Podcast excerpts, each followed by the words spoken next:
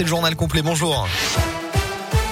Bonjour Alexis, bonjour à tous. À la une de l'actu, ce week-end marque-t-il un tournant dans la campagne de la présidentielle? À 84 jours du vote. Une nouvelle candidate s'est officiellement lancée hier. Il s'agit de Christiane Taubira.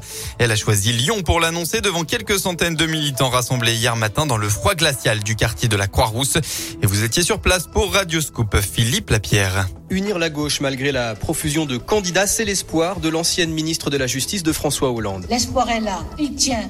Et c'est pour cela que je prends de ma part, toute ma part, contre la démoralisation, contre les discours de haine et les propos belliqueux, pour que nous puissions affronter ensemble les anciens périls c'est-à-dire les risques de dislocation sociale. N'est-il pas trop tard puisqu'à gauche, Yannick Jadot, Anne Hidalgo ou Jean-Luc Mélenchon sont candidats depuis plusieurs mois Les sympathisants de Christiane Taubira ont beaucoup attendu. Ça fait depuis très très longtemps qu'on attend cette annonce et elle nous donne beaucoup d'espoir euh, pour l'avenir. Ben, ce projet d'union de la gauche me paraît tout à fait cohérent euh, au vu de la situation politique actuelle en fait.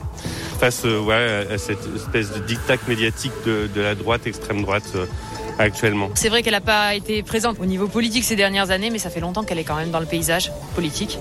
Et il me semble que là, maintenant, elle a vraiment la carrure pour prendre ce rôle-là. Christiane Taubira a promis de se soumettre aux résultats de la primaire populaire. 120 000 personnes se sont inscrites pour voter et choisir l'un des sept candidats qui sera chargé d'unir la gauche, mais plusieurs autres candidats, Yannick Jadot et Jean-Luc Mélenchon notamment, ont refusé d'y participer malgré leur présence dans la liste. L'élection présidentielle, ce sera le 10 et le 24 avril prochain.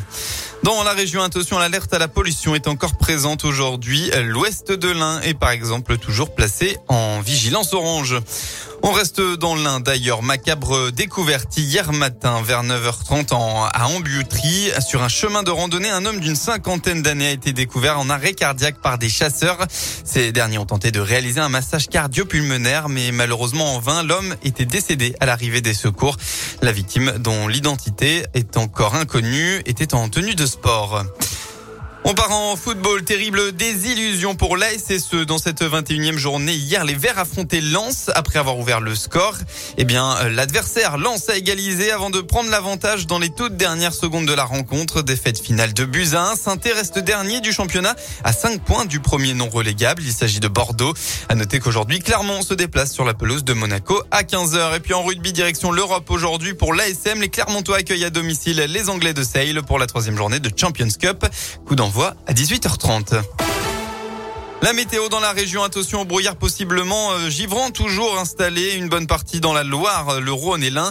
Un mercure négatif en moyenne ce matin, moins 3 à Bourg et jusqu'à moins 4 à Roanne. Aujourd'hui, on devrait retrouver quelques éclaircies partout en Auvergne-Rhône-Alpes.